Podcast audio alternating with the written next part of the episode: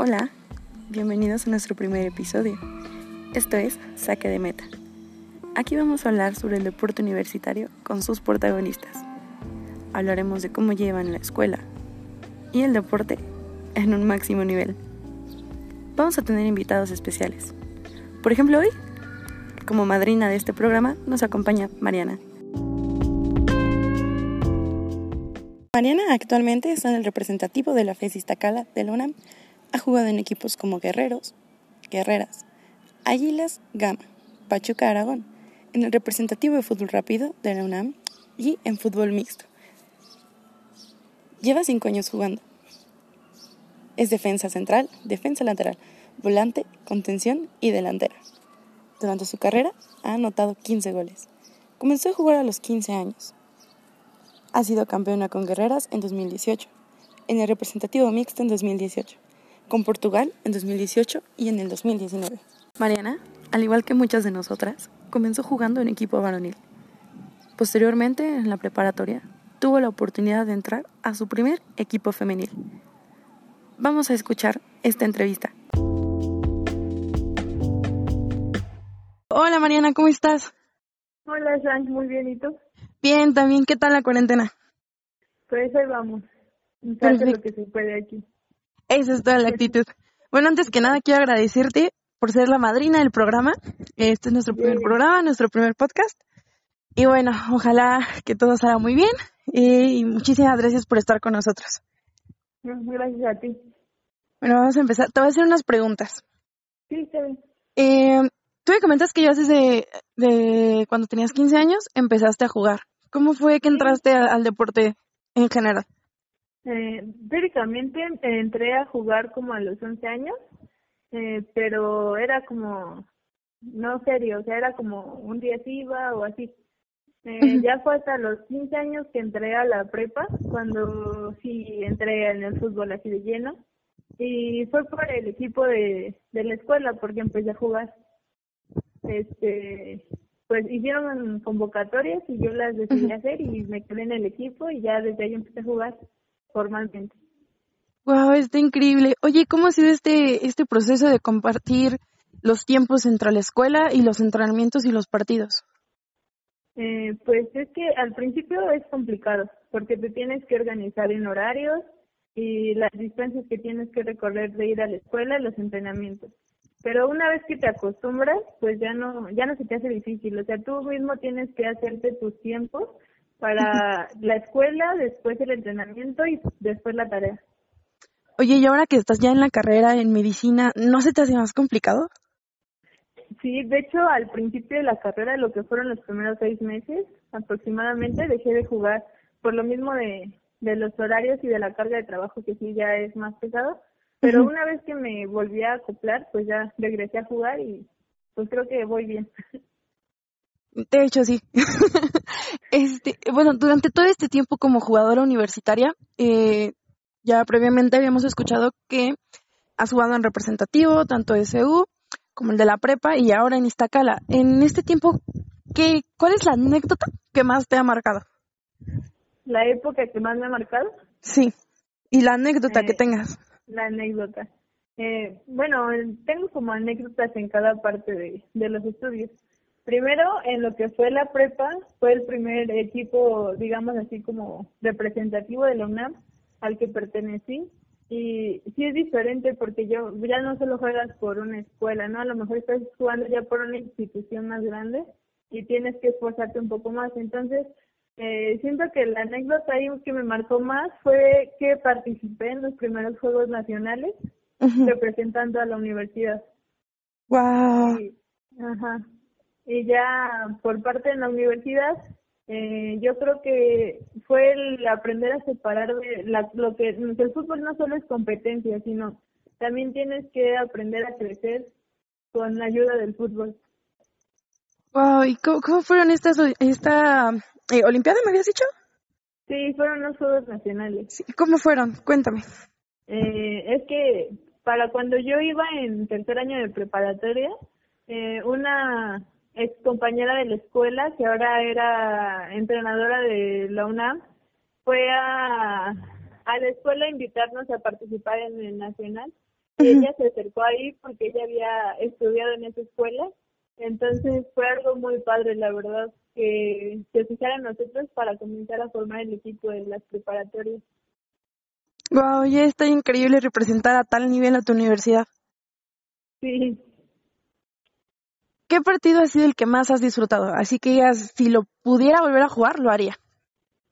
Este, en los juegos este, interprepas, cuando me tocó jugar el tercer y cuarto lugar, o sea, no es algo que digas, ya estás jugando primer y segundo lugar, pero la verdad fue muy emocionante, por quizá por el nivel de juego y las ganas que le pusimos nosotros para no quedar, digamos, fuera del podio. No, sí, es que aparte... ese juego fue el que más me ha marcado por la competencia que hubo y a lo mejor también por el deportivismo que se demostró. No, y es que aparte el nivel de las prepas es otro, o sea, ahí sí hay competencia tanto interna como con las propias, o sea, entre prepas. Sí, sí hubo un nivel que no había visto yo en, a lo largo de todo ese torneo del Interprepas. Creo que estuvo más nivel en ese juego de, de mi equipo propia y del contrario. Uy, qué padre. Qué emoción, ¿no?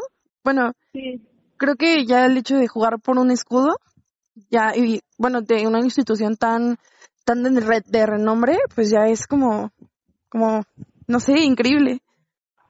Sí, sí, aún así, bueno, yo siento que el fútbol se disfruta en cualquier lugar, ya haciéndolo a nivel competencia, ya sea con las propias instituciones o yendo a representar a la UNAM con otros estados, ya es súper padre.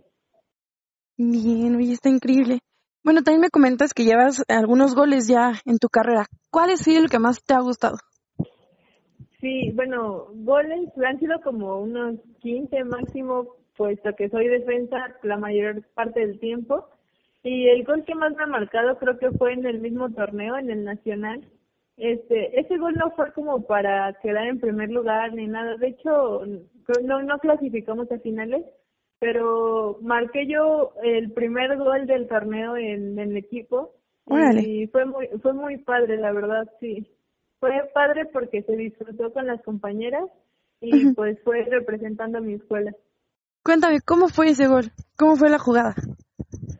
Eh, pues para esto me suben, estaba yo de defensa y ya iba casi terminar el partido. Entonces mi entrenadora decidió mandarme a la media y este no fue un cambio de juego, recibo yo el balón y a la hora en que lo recibo, la verdad yo quería volver a centrar, pero total que tiré y la portera estaba muy adelantada, entonces la sombrearé y fue gol.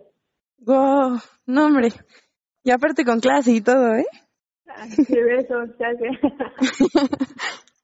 Oye, eh, como tu compañera de equipo, sé que has sufrido algunas lesiones.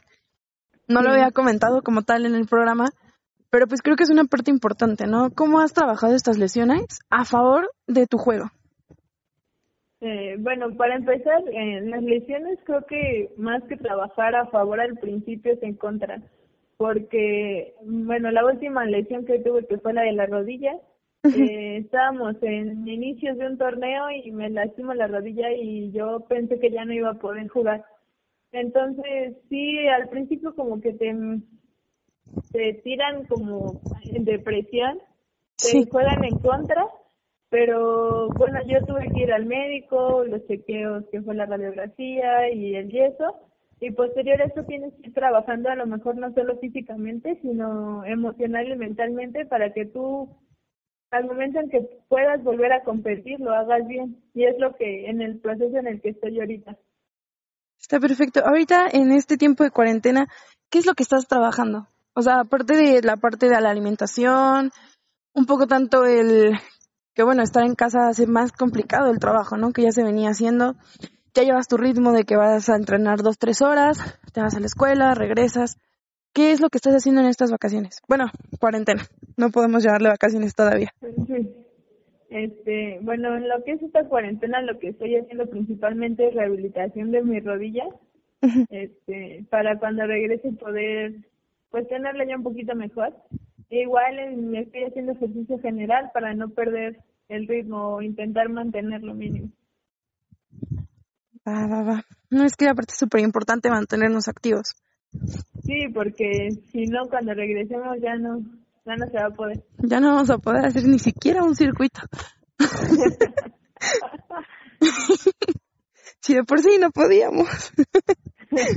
no es cierto. Es una crack. Tú te avientas cinco seguiditos. sí. Bueno, ya como última, para cerrar esta plática, esta pequeña entrevista que tuvimos, eh, ¿tú qué escuchas antes de ir a un partido? ¿Qué recomendación le puedes hacer a las personas que nos estén escuchando sobre música y alguna película para ver en esta cuarentena? Eh, bueno, para empezar, para la música, realmente yo escucho de todo. Pero antes de un partido, por lo regular, creo que escucho más a mis cantantes favoritos. Eh, no sé, puedo escuchar a Carlos Rivera o... O sea, es la música que más me motive a mí a, a echarle las ganas al partido. Y de acuerdo a la película, una que me gusta muchísimo es Un sueño posible. Bueno, esta es la historia de, de un jugador de americano que no se las ve tan fáciles al principio porque ni siquiera tiene caso, pero cuando él comienza a, aprender a llevar su vida con la escuela y la nueva familia que tiene, él logra sobresalir y llegar a ser alguien muy grande en el deporte. Wow, creo que ya la he visto, es muy buena película. Sí, sí, es muy buena. bueno, Mar, muchísimas gracias. Ojalá estés al 100 ya de la rodilla cuando regresemos. Y pues en eso ha sido todo por nuestra entrevista. Bueno, muchas gracias. Como pudimos escuchar, la vida de un deportista universitario está llena de aventuras y emociones. Espero te haya gustado esta entrevista. Espera más podcast. Cada lunes subiré uno nuevo.